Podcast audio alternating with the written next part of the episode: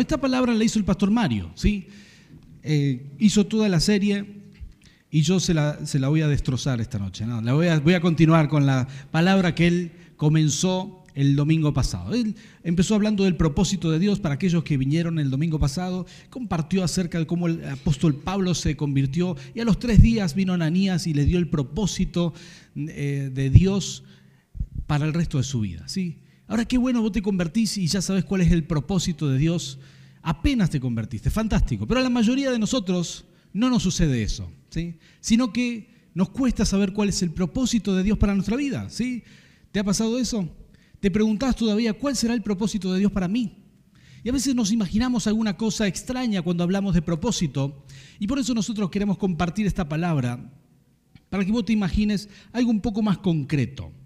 El propósito de Dios no es un destino, no es un lugar, no es un puesto de trabajo, no es algo tangible solamente, más bien el propósito de Dios es como un camino, es como una ruta, una ruta muy ancha. Y como podrán ver en pantalla, tenemos una foto de una ruta muy famosa en la Argentina, es la Ruta 40. ¿Cuántos de ustedes han escuchado hablar de la Ruta 40? ¿Habrá alguien?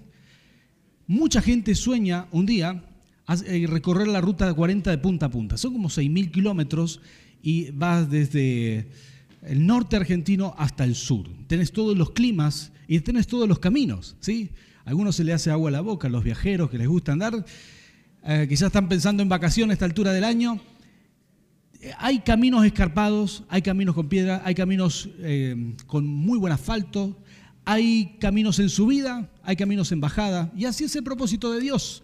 Es un camino, es una ruta por la cual vos transitas, vos andás por ese camino. Pero quiero decirte esto, en ese camino Dios te va llevando, así como, como la ruta te lleva por distintos paisajes, por distintos parajes, por distintas experiencias en subida, en bajada, en esfuerzo, sin esfuerzo.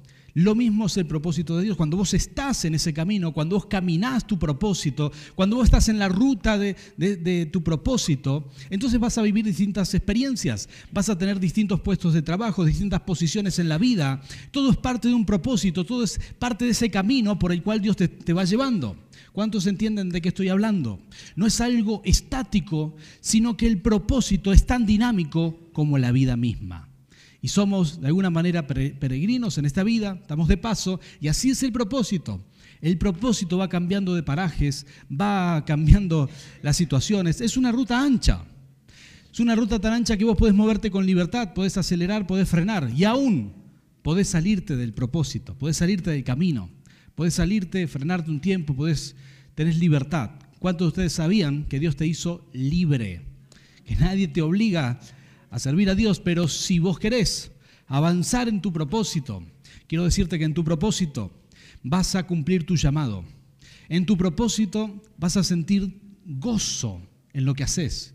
En tu propósito te vas a sentir lleno, satisfecho, vas a sentirte realizado, vas a sentir que todas tus capacidades están puestas al servicio de Dios y te vas a sentir muy bien, porque no hay nada mejor que transitar en tu propósito. ¿sí? Y aún con todo lo que te digo, posiblemente alguno dice, ¿y cuál es mi propósito? que eso sería muy común. La gente eh, le cuesta entender cuál es su propósito. Cuál entonces, ¿cuál es mi camino? ¿Dónde está ese camino? Y bueno, yo quiero eh, comentarte una experiencia que hemos vivido hace dos o tres años atrás eh, con mi esposa. Estaba de visita la pastora Irma Quirin, Quirinkop. alguno de ustedes la recuerda seguramente es una hermana alemana de unos 60 años aproximadamente, pastora, una sierva de Dios que nos enseñó muchas cosas, estaba de visita en casa. Junto con ella estaba otra hija espiritual, Rocío, de Ecuador. Y después de ese fin de semana acá, que digamos, justo vinieron las dos visitas a casa, eh, Nerina dijo, hagamos algo, vamos hasta la montaña, así le mostramos la montaña. Entonces eh, yo subí eh, al auto, Nerina al lado mío, Irma se subió atrás junto con Rocío. E Irma llevó unos rollos de lana así, ¿verdad? Y unas agujas de tejer. Y empezó, chic, chic, chic, chic, chic, chic, Y le decía, ¿qué tal el paisaje, Irma? Y hacía, mm, lindo, chic, chic, chic, chic, chic, Y le daba duro al, al, tejido ese. ¿eh? Impresionante, yo veía cómo iba creciendo el tejido ahí atrás, iba eh, creciendo un chal, estaba haciendo. Subimos y bajamos y terminó el chal. Una cosa impresión, una máquina. Y mientras, bueno, pero no solamente tejía, también hablaban, ¿verdad? Ustedes saben que las mujeres tienen ese, ese don, esa capacidad extraordinaria. Las mujeres pueden hablar 30.000 palabras por día. Hemos sido ilustrados a través de algunos estudios de psicología que dice que las mujeres tienen esa capacidad extraordinaria de hablar tres veces más que los hombres. Los hombres hablan de 10.000 palabras al día, las mujeres 30.000, ¿sí? Imagínense, íbamos en el auto, tres mujeres conmigo, eran 90 mil palabras en un auto. Pero eran tres mujeres, 90 mil palabras y cinco conversaciones distintas. El tejido, el paisaje, los hermanos de la iglesia, la palabra de Dios, todas cosas cruzadas así. Esto todo estaba en la nube, ¿verdad? Una especie de conversación que, ¿qué hace un hombre ahí? Bueno, hace una sola cosa, silencio. No hay nada, no hay otra cosa que hacer. Manejaba y silencio, ¿verdad? Entonces las hermanas iban ahí conmigo, este, ellas iban hablando, que esto, que aquello y lo otro. Y increíble esa capacidad de sostener cinco conversaciones a la vez, todas las conversaciones en la nube, como en la nube de Google, todos los archivos ahí. Una cosa maravillosa, los hombres no tenemos acceso a eso, ¿verdad? A lo sumo podemos entender una conversación a la vez, pero cinco no, es imposible. Así llegamos allá, ¿verdad? Llegamos hasta el puente del Inca y se bajaron, dijeron, vamos a ver el puente del Inca, un paisaje maravilloso, unos copitos de nieve, yo me paré con el auto ahí, Nerina me dijo, ¿querés bajar con nosotros? Yo dije, no, cerré la puerta, puse llave, me quedé en silencio, silencio absoluto, sentía los oídos que me decían, tú, ¿verdad? no le cuenten esto a Irma, ¿eh? Pero eh, estábamos ahí y los copitos de nieve, una cosa maravillosa, disfrutando del silencio y me golpea la, ventana un gendarme y me dice, tenés que volver rápido, ya no ves que no hay más turistas, se fueron todos, yo me doy cuenta, no había más turistas. Hay un temporal, eh, una tormenta de nieve increíble, tenés que volver ya o te vas a quedar atrapado, escuchen esto, te vas a quedar atrapado acá en el auto tres días. 90 mil palabras por tres son 27 mil. Y yo dije, imposible, 270 mil, perdón.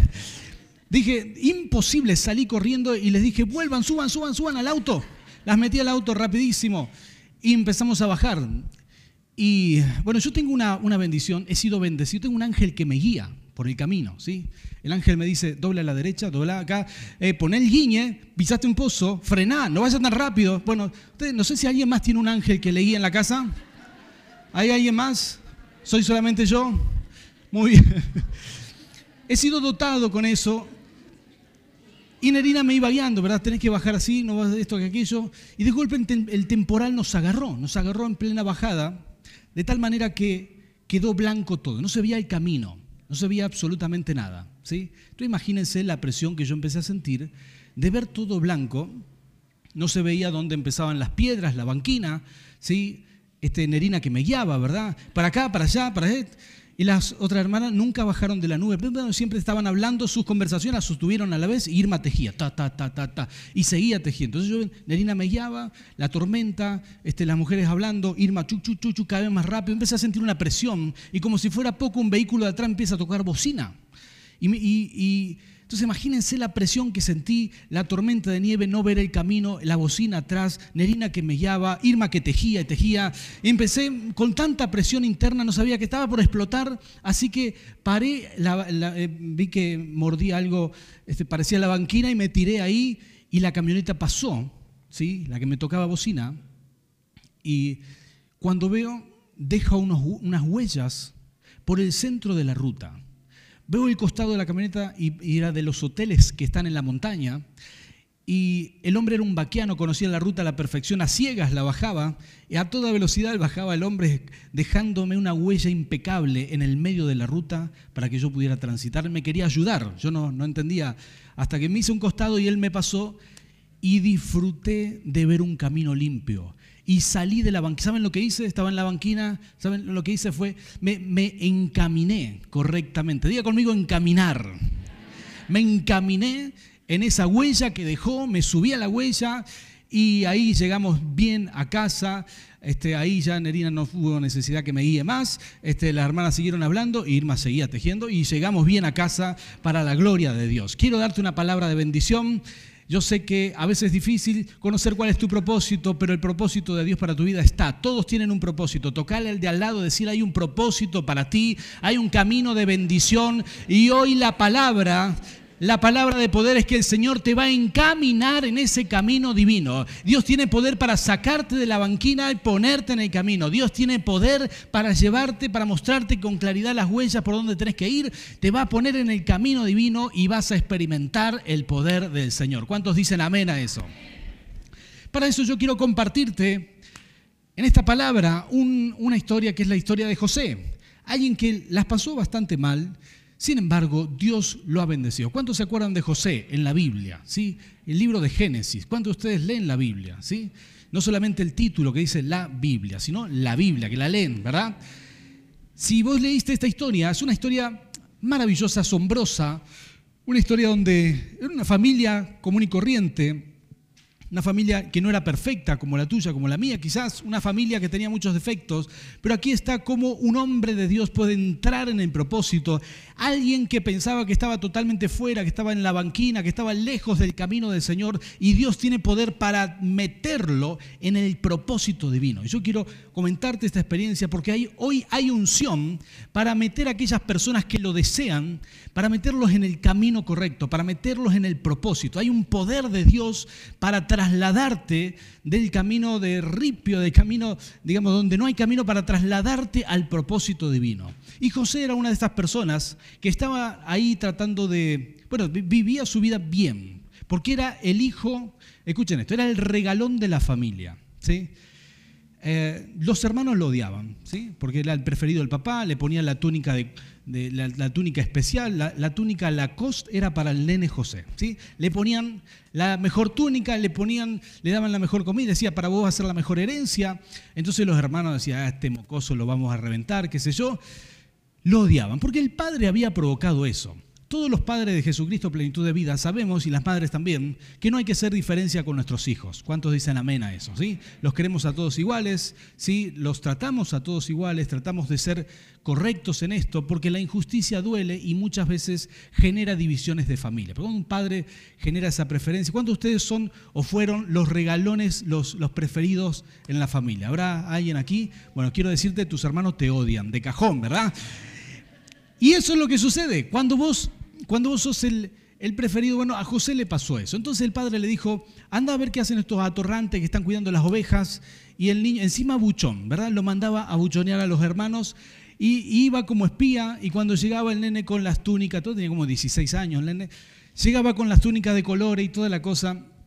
Entonces los hermanos un día no dieron más, dijeron, lo vamos a matar. Otro dijo, no, ¿cómo vamos a matar? Es nuestro hermano, lo vendemos. Y los judíos son bravos. Lo vendemos y ganamos con esto. Entonces lo vendieron como esclavo y fueron con el padre y dijeron, mirá, acá está la túnica de colores llena de sangre, eh, se, le habían manchado con sangre de cordero. Y le dijeron, mirá, papá, se lo comió una fiera de campo. Lo siento, acá tenés tu nene. No, no está más, se fue. Y el padre dijo, no puede ser, ¿qué pasó con José? Y a José se lo vendieron como esclavo. Una historia terrible cuando vos te pones a pensar todo lo que vivió José.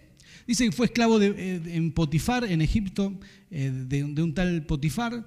Después terminó siendo esclavo en una cárcel y estuvo ahí muchos años. ¿sí? Pero luego de eso, como tenía el don de Dios y nunca dejó la fe, ¿sí? porque posiblemente se congregaba en Jesucristo plenitud de vida, como vos, ¿verdad? un hombre de fe, nunca dejó la fe. Entonces, ¿sabes qué hizo? Siempre oraba a Dios, confiaba en el Señor. Y un día eh, Faraón necesitaba a alguien que interprete los sueños y José era la persona indicada. Lo sacó, le interpretó los sueños y Faraón por el poder de Dios lo puso a gobernar. No lo conocía, lo vio ese día y ese día Faraón decidió que iba a ser el gobernador. Una cosa insólita. Nunca en la historia pasó algo así, solamente sucedió con José por el propósito de Dios, por ese poder que te estoy hablando de tomarte de la prisión, tomarte de los lugares, de los peores lugares, de, tomarte de un lugar de angustia y meterte en el propósito divino, ese poder que tiene Dios. Entonces eso fue lo que vivió José y cuando él ya estaba un poco más grande, que se había reconciliado con los hermanos y que había muerto el papá, entonces los hermanos dijeron, este, bueno, ahora vivimos todos en Egipto, José es el gobernador, murió papá, Jacob. Este, nuestro hermano José ¿será que se acuerda todo el mal que le hicimos? ¿No nos querrá matar ahora? Así que yo quiero leerte un diálogo de esta palabra que los hermanos, una charla que tienen los hermanos con José. Yo quiero que prestes atención, porque los hermanos eran unos chantas de eso. Le, quisieron hacer creer a José que el padre le dijo, che, cuando yo me muera, eh, a, tus hermanos no le hagas nada, no le toque un pelo, perdonalos, cuidalos bien. Entonces le, le fueron con esa y miren lo que dice aquí la palabra del Señor. Vamos a leer todos juntos en Génesis capítulo 50, versículo 15 en adelante dice, al reflexionar sobre la muerte de su padre, los hermanos de José concluyeron, tal vez José nos guarde rencor y ahora quiere vengarse de nosotros de todo, perdón, eh, vengarse de todo el mal que le hicimos. Por eso le mandaron a decir, antes de morir, tu padre dejó estas instrucciones. Miren qué sospechosas estas instrucciones. Díganle a José que perdone, por favor, la terrible maldad que sus hermanos cometieron con él, eh, contra él. Así que por favor, perdona la maldad, escuchen esto, de los siervos del Dios de tu Padre. ¿eh? Es una cosa que se, espiritualizaron los hermanos. los siervos del Dios de tu Padre. Cuando José escuchó estas palabras, se echó a llorar, ¿sí? porque él vio la hipocresía, quizás él vio, eh, le decepcionó. Sin embargo, miren la respuesta fabulosa que José da en esta situación. Luego sus hermanos se presentaron ante José, se inclinaron delante de él y le dijeron, aquí nos tienes, somos tus esclavos. No tengan miedo, les contestó José. ¿Puedo acaso tomar el lugar de Dios? ¿Qué harías vos si te traicionaron, si te estafaron, si te hicieron perder muchos años de tu vida y luego vienen esas personas que te hicieron daño y te dicen, acá nos tienes, somos tus esclavos? ¿sí? ¿Qué harías vos? ¿Cortarías la cabeza?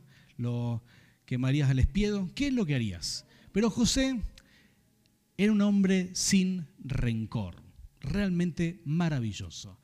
Escuchen lo que él dice. Como era una persona sin rencor, él pudo ver algo que sus hermanos no podían ver.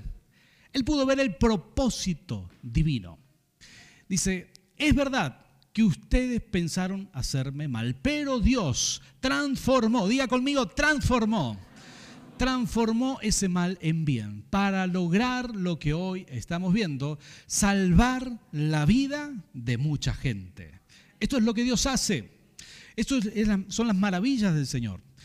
Lo que el Señor hizo fue, mira, no era la voluntad de Dios que José estuviera en la cárcel, que fuera vendido como esclavo. La voluntad de Dios era que José fuera gobernador. Sin embargo, mucha gente se puede encontrar fuera del camino, fuera del propósito, fuera de la voluntad de Dios. Quizás vos y yo no nacimos en un hogar donde nos metieron en la voluntad de Dios, nos instruyeron adecuadamente y, eh, le erraste en la vida, metiste la pata, te pasaron cosas feas. Yo quiero darte una buena noticia. No importa que estés en la peor prisión, Dios, si vos crees en el Señor, si confías en el Señor, el propósito sigue vigente, el propósito sigue en pie y el Señor tiene poder para tomarte de ahí y trasladarte a tu propósito divino. ¿Cuántos dicen amén a esta palabra? Ahora, quiero que la leamos en Reina Valera, la siguiente imagen, por favor dice, vosotros pensaste, esta es la, misma expresión que está diciendo José a sus hermanos, y le dice, vosotros eh, pensasteis mal contra mí, más Dios lo encaminó. Diga conmigo, encaminar. Aquí dice encaminar en vez de transformar. Es como, como una persona que no encuentra el camino y Dios te toma y te mete en el camino y te pone en ese camino. Y esta historia es realmente fabulosa porque José, lleno de la presencia de Dios, empieza a reconocer el poder de Dios, de, cómo toda esa transición que no era la apropiada, no era la que Dios había pensado para él, sin embargo le tocó vivir esa esclavitud, le tocó vivir en la cárcel, le tocó pasar las peores cosas. Y Dios transformó todo eso, Él lo, encaminó porque mantuvo la fe y mantuvo, escuchen esto, la actitud correcta. Y si vos estás buscando el propósito de Dios para tu vida, si vos estás deseando crecer, avanzar, alcanzar tu llamado, sentirte a pleno, trabajar para el Señor, vivir en tu propósito, entonces yo te voy a animar a mantener la actitud correcta y voy a hablarte de cinco pasos o cinco actitudes que uno tiene que sostener. ¿Habrá alguien interesado en esto? Amén, qué bueno. Así que vamos a ver estas cinco actitudes que nos van a bendecir a la hora de encontrar nuestro propósito, de cómo manejarnos mientras no estamos en ese propósito divino. Número uno, no te apures, ¿sí? No te apures. Levante la mano, la mano, por favor, todos los ansiosos, ¿sí? ¿Habrá alguien aquí? Esta es la, la pregunta que más fácil responde la gente, porque el ansioso está con la mano siempre así, ¿verdad? Entonces, levante la mano ansioso, ya, ahí estaban todas las manos arriba. Eso, la verdad que tiene su, su bendición en muchas cosas, o sea, gente rápida, gente que reacciona rápido, pero tiene, tiene un problema en otras áreas, ¿verdad? Que la persona ansiosa muchas veces se apura y mete la pata por ansiedad. Y el ansioso tiene que aprender a descansar en Dios. ¿Sabes cuántos años tuvo José que esperar el propósito divino? Tenía 16 años o 17 cuando fue raptado. Y tuvo 30 cuando comenzó a vivir a pleno el propósito divino. Pasaron unos 14, unos 13 años ¿Sabes cuántos años tuvo el apóstol Pablo desde ese día que recibió el llamado con Ananías, que le dijo, me vas a servir, te quiero para predicar a los gentiles en todas las naciones? Hasta el día que empezó a predicar su primer mensaje, pasaron 10 años. Entonces quiero decirte esto, en ese proceso divino que Dios hace contigo, en ese proceso, mientras Dios te empieza a trasladar, mientras el poder de Dios te toma del lugar donde estás para meterte a pleno en el propósito, empieza a trabajar contigo. Una de las cosas con las que trabaja es con tu ansiedad. Ahí es cuando ustedes dicen, amén, gloria a Dios, qué bueno que va a trabajar con mi ansiedad. Pero esa es, eh, esa es una de las cosas que Dios hace, trabaja con nuestra ansiedad, trabaja con esa con esas ganas de que todo sea ya. La gente quiere todo hoy, quiere, si es posible, ayer. ¿sí? Si vos vas a pedir una pizza y el tipo no viene, te desesperás, ¿verdad? Si, si pediste el delivery y no viene pronto, te mata. Hoy la gente no quiere esperar. Antes estábamos más educados en esperar. Cuando yo era chico, esto le cuento a mis hijos, vos veías una serie, tenías que esperar semana a semana que el canal en el cual veías tu serie apareciera eh, todos los lunes a tal hora, por ejemplo, y llegaba el lunes y veía, y encima a veces este, se cortaba la luz o alguna cosa y te perdías la serie. Hoy los jóvenes, ¿qué es lo que hacen? No ven televisión, miran Netflix, porque están todas las series juntas y no miran un capítulo, miran la temporada o todas las temporadas de corrido, maratónicamente. Un ultramaratón de Netflix se mandan algunos. ¿Y esto por qué? Porque la gente ya no quiere esperar quiere todo ya y genera en nosotros una, una suerte de, de, querer todo ahora, rápido, sin espera. ¿Y sabes qué? Aprenderemos a esperar en el Señor antes de llegar a nuestro propósito. Ahí también pueden decir amén, gloria a Dios. A esperar en el Señor y a descansar en que Él tiene toda nuestra vida en sus manos. Y cuando dejas tu vida en las manos del Señor no está al azar, está en las manos del Señor. No está a la suerte, está en las manos del Señor. Tarde o temprano, Él va a obrar. ¿Cuántos dicen amén? Amén, aleluya. A ustedes no les gusta esperar, ¿eh? ya me di cuenta. No les gustó esta palabra. Número dos, no te duermas. No mucha gente sabe que Dios empieza a hacer este proceso, lo traslada de una situación a otra. Pero sabes que hay gente que tiene que despertar tiene que tomar decisiones, tiene que hacer cosas y, a veces no la hace. A veces la gente se duerme, ¿sí? Yo, mm, bueno, me encanta el ejemplo de José. José eh, floreció en el lugar donde estaba. No es que él se, se, quedó esperando sin hacer nada y de brazos cruzados, solamente esperar, bueno, con eso no, se logra nada. Pero José, estando en la casa de Potifar, administró bien, hizo el mejor trabajo posible, floreció, floreció en el lugar donde estaba. No esperó a llegar al propósito para dar lo mejor, no se quedó dormido, sino que empezó a trabajar en lo que tenía. Luego estuvo en la cárcel y también administró la cárcel, le fue muy bien, trabajó en la cárcel y por eso es que llegó a ser gobernador. En ese proceso Dios también trabaja contigo. Hay gente que espera y dice, no, yo cuando Dios me ponga en mi propósito, cuando Dios me ponga en mi lugar, ahí voy a dar lo mejor. Quiero decirte esto, no te duermas porque si no, nunca va a llegar tu propósito. Hay que trabajar y hay que florecer ahora en el lugar donde estás. A lo mejor no estás en el mejor lugar, a lo mejor no estás viviendo todo lo que sabes que Dios tiene para ti, pero mientras estás en el lugar donde estás, da lo mejor, florece en ese lugar y verás cómo Dios te respalda. ¿Cuántos dicen amén a eso? En tercer lugar, en tercer lugar, no te enojes, ¿sí? ¿Cuántos de ustedes son enojones, fáciles de enojar, ¿sí? Ahora confiesen, vamos, levante la mano sin, aleluya, mira qué, qué, bien, qué buena gente sincera. Levanta la mano los líderes, qué bien que confiesan rápido. Hay personas que son más propensas al enojo que otras, ¿sí? Hay personas que se frustran rápidamente y se enojan. Y esta palabra te sugiere que en ese trato que Dios eh, hace contigo, te estoy hablando de un poder divino que te toma de circunstancias adversas y te mete en el camino, ¿sí? te saca de la banquina, te muestra el camino y te mete en el propósito. Y mientras estás viviendo esa experiencia, que no es un evento, sino es un proceso, la actitud de no enojarse será lo que te salva. Porque la gente que se enoja, se enoja con las circunstancias, no resuelve nada. José no hubiera resuelto nada enojándose, ¿sí? No conozco a nadie que resuelva sus problemas de puro enojo, ¿sí? Nadie dice, uh, tengo un problema matrimonial, pero me enojé, me enojé, me enojé y ya lo resolví de puro enojo nomás. No funciona así. No es que vas y decís, no, que estoy enojado con el banco, voy y me enojo, me enojo, me enojo y me me libran de todas las deudas. No, no funciona. Si no tendríamos cada enojón.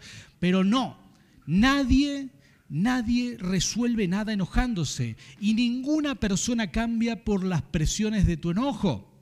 Entonces lo mejor que puedes hacer es descansar tu carácter en Dios en ese proceso, porque es otra de las cosas que Dios va a transformar en ti hasta que empieces a caminar esa ruta divina, hasta que empieces a caminar ese propósito que Dios tiene para ti. Va, va a trabajar en tu carácter. ¿sí? Hay gente que se enoja con las circunstancias, y hay gente que se enoja con otras personas, le echa la culpa. Y lo peor de todo, hay gente que se enoja con Dios. Y esa persona se condena a sí mismo porque Dios le dijo al apóstol Pablo, dura cosa te es darte golpes contra el aguijón. No se puede pelear contra Dios. Siempre tenemos que estar del lado de Dios, pero eso vos y yo ya lo sabemos muy bien. ¿Cuántos dicen amén a eso? En cuarto lugar, cuarto lugar, no te quedes. Mucha gente se estanca, se frena, no entra en la velocidad de Dios. ¿sí? Hay, bueno, el reino de Dios tiene una velocidad. Y la forma de, de entrar en ese aceleramiento es tomando decisiones. Hay gente que se frena, que se va quedando. ¿Cómo es esto? Bueno, hay gente que sabe que está en el propósito, está, o está siendo llevado al propósito.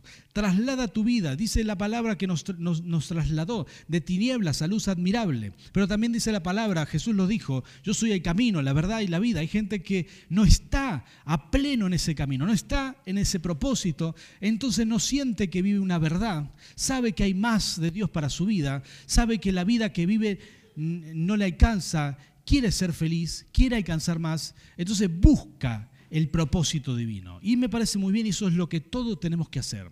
Ahora, atención con esto, porque hay personas que en ese proceso donde Dios te está llevando a tu propósito, donde Dios te está trasladando a tu propósito, muchas veces en ese, en ese proceso, en ese proceso tendrás que tomar decisiones. Y acá está la gente que posterga. La gente que dice, bueno, ya voy a tomar, esto ya lo voy a cambiar, ya lo voy a hacer, ya voy a arreglar mi economía, ya voy a ponerme a cuenta, ya, ya voy a tener una economía prolija, qué buenas las enseñanzas que dan en la iglesia, pero capaz que el año que viene las pongo en práctica. Pero no, vos acelerás tu proceso, vos, vos no te quedás cuando tomás decisiones. ¿Cuántos me están entendiendo? Si Dios te está hablando de algo, hay que tomar decisiones. ¿A cuántos Dios le está hablando de poner, en, digamos, prolijas sus finanzas? ¿A cuánto Dios le está hablando de ponerse a cuentas con su propio cuerpo? Y algunos dicen, mañana voy a empezar la dieta. Y llega mañana y mañana voy a empezar la dieta. Y llega mañana y, así, ¿verdad? Y uno va postergando. Pero no postergues. Uno tiene que tomar decisiones. No vas a tener el aceleramiento necesario. No vas a estar al ritmo. El crono de Dios no es tu, no es tu reloj. Entonces no vas a estar a la velocidad de Dios si no tomas decisiones que sabes que tenés que tomar. Alguien diga, ouch. Ah, digo, amén. Pero es necesario tomar decisiones. Cuando sabes que Dios te pide algo, cuando sabes que Dios te pide dejar un pecado, cuando sabes que Dios te pide encarar eso que te hace mal, entonces es importante tomar decisiones. Decir a que tenés al lado, eso fue para ti, para mí no es. Así que no te quedes. No te quedes. Número 5, y le voy a pedir a los adoradores que tocan con instrumentos que vengan por aquí, por favor. Empiecen a adorar suavemente. Número 5.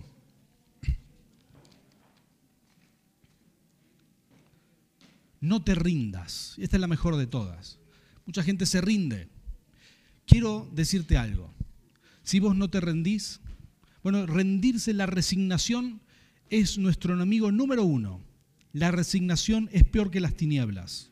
Es cuando vos te negás a creer que Dios puede hacer algo contigo. Estás negando el poder de Dios. Cuando te resignaste, ya te condenaste. Si José se hubiera resignado, nunca hubiera entrado a su propósito.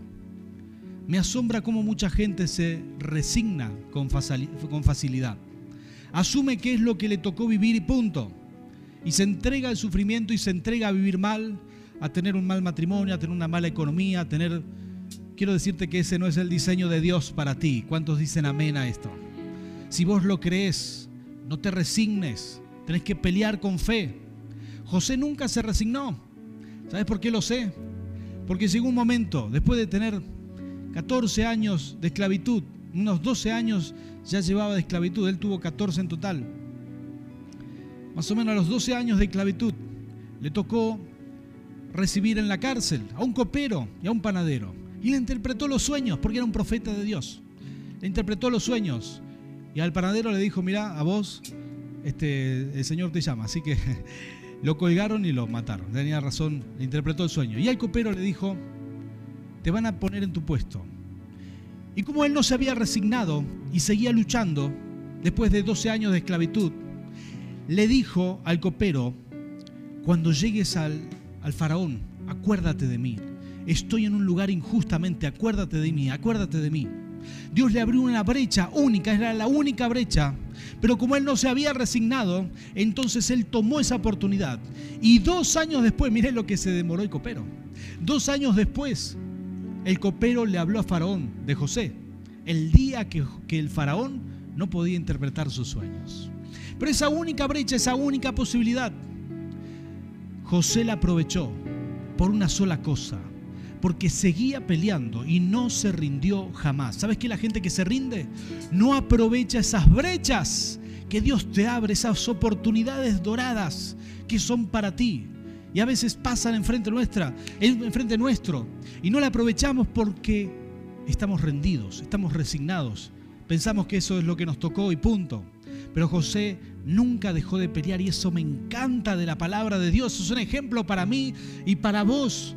Hay que seguir peleando, hay que seguir luchando. A lo mejor nos van a decir o vamos a leer las, noticias que el, dólar puede seguir subiendo, que vamos a tener problemas financieros el año que viene, que los problemas políticos, sociales y no sé qué puede ser tremendo. Yo quiero darte una palabra de bendición. El Señor te va a bendecir. No te rindas. Sos la iglesia de Cristo. El Señor te va a sostener siempre. Siempre vas a prosperar donde quiera que estés. Porque vivimos en una tierra bendecida. Y somos la iglesia del Señor. El Señor te va a bendecir. Solamente créelo, atesoralo. No te resignes a vivir mal. No asumas que lo malo es para ti. Jamás, jamás lo asumas. Sino por el contrario, seguir luchando, seguir peleando. Mantenete en esa lucha. Porque mientras vos estás creyendo, y si vos te sostenés creyendo, entonces una oportunidad de oro llegará a tu vida y pronto el Señor hará ese milagro. Hará ese milagro de trasladarte, de, trasladarte de ese lugar de prisión al camino donde vos tenés que transitar. Quiero soltar esta palabra de bendición para ti. Vas a ser, y aunque quizás no te gusta la expresión, este es un proceso vas a ser procesado por el Señor. una palabra complicada, pero vas a vivir ese proceso donde Dios te va a trasladar de, tu cárcel, de tu situación, digamos, de aflicción al propósito divino. O a lo mejor no estás tan lejos del camino, a lo mejor solo estás parado en la banquina, como la ilustración que te comenté al principio. El Señor te va a mostrar, te va a decir, acá está el camino, este es tu propósito, tenés que subirte y tenés que andar, tenés que acelerar. Y cuando uno tiene un llamado, tiene la necesidad de clamar y decir, Señor, quiero mi propósito. quiero estar en tu voluntad, quiero caminar esa senda, quiero caminar en esa senda que vos tenés preparada para mí. Esa senda es única, no hay dos iguales, es tan única como cada persona.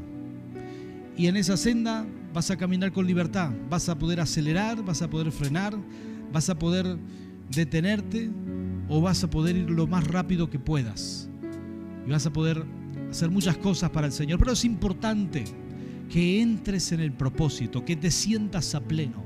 Y yo sé que aquí hay mucha gente, sobre todo muchos líderes, que están viviendo ya su propósito, que lo empiezan a vivir, que empiezan a caminar esa senda, que empiezan a sentir que todas las cosas les cierran, que empiezan a sentir la felicidad matrimonial, el propósito, el ministerio y todo empieza a funcionar. Y quiero decirte, es la mejor sensación que hay. No me imagino mi vida haciendo otra cosa fuera de lo que hago. No, ni siquiera podría pensarlo. No me imagino hacer otra cosa que no fuera servir al Señor como lo estamos haciendo. Las puertas que Dios nos abrió, abrió las cosas maravillosas que nos permite hacer, la gente que podemos ministrar, Sé que este es el propósito. Sé que estoy en la senda del Señor. Sé que es lo que Dios quiere para mí. Y me siento a pleno por eso.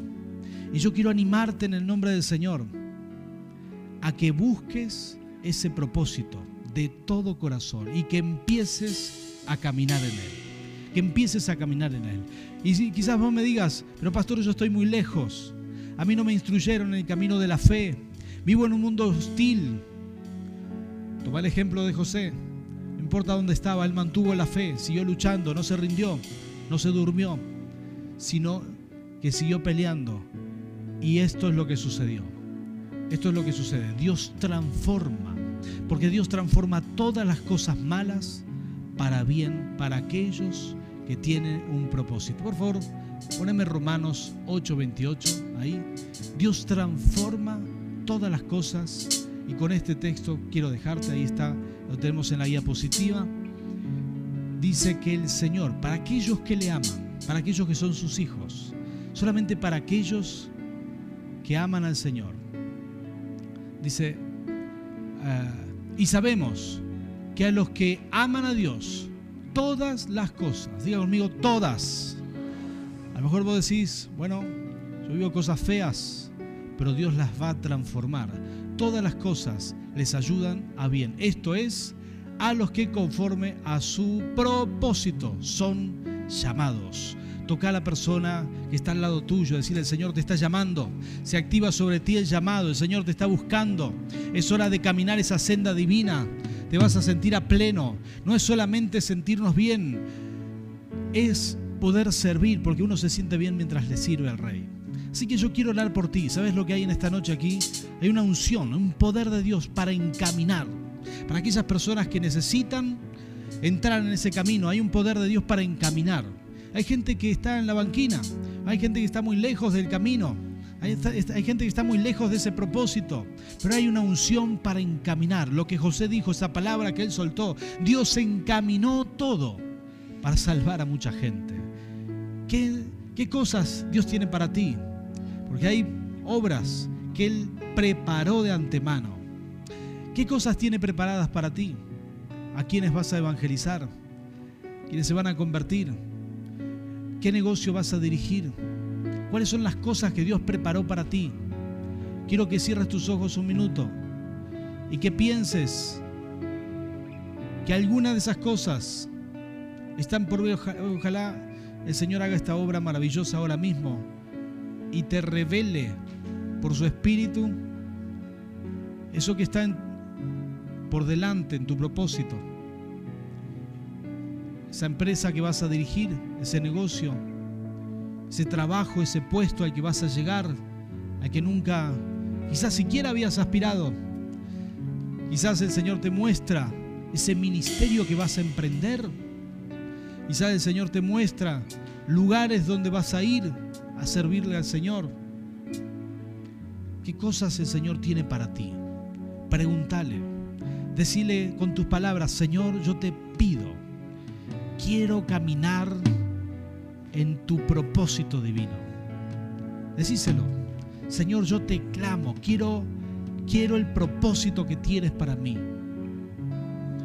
Quiero el propósito que tienes para mí. quizá en ese propósito. Para algunos hay estudios, hay carreras que terminar, carreras que empezar, no lo sé. Pero ahí está, es un propósito divino. Hay lugares, hay naciones para algunos. Es el propósito divino para ti. Y a lo mejor ahora te sientas muy lejos de eso que el Espíritu puede estar mostrándote en este momento. Pero no te preocupes por lo lejos que estés. Es el poder de Dios para encaminarte lo que va a hacer posible que llegues a ese lugar. Así que ponte de pie, que quiero orar por ti. Levanta tus manos conmigo al cielo. Oh Santo Espíritu, Señor, tú estás aquí, Rey. Santo Dios, Señor. Abre los cielos, Jesús. Abre los cielos, Señor, en esta noche.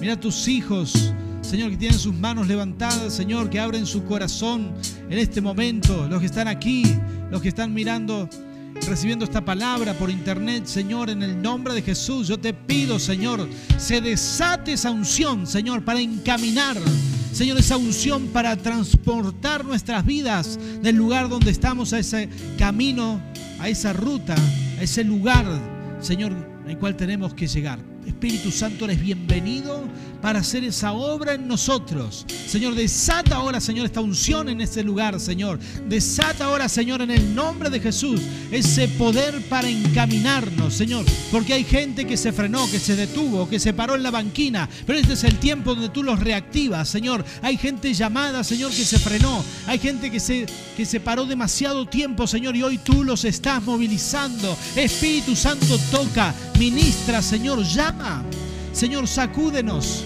Señor, despiértanos. Aquellos que tienes que despertar, Señor, tócanos, Espíritu Santo. Activa el llamado en nosotros, Señor. Señor, queremos el propósito. Queremos, ese, queremos vivir esa plenitud de vida que tú nos esperas, con la que tú nos esperas, Señor, en el nombre de Jesús. Bendice a tu pueblo, Rey. Bendice a tu pueblo. Señor, hacemos esta declaración poderosa, Señor, hoy tú comienzas el proceso y nos trasladas a nuestro propósito. Repetilo conmigo, Señor, Señor, tú comienzas este proceso y nos llevas a nuestro propósito. Señor, tú comienzas este proceso y nos llevas a nuestro propósito. Lo recibo en el nombre de Jesús. Gracias, Señor. Aleluya. Amén y amén. Gloria a Dios.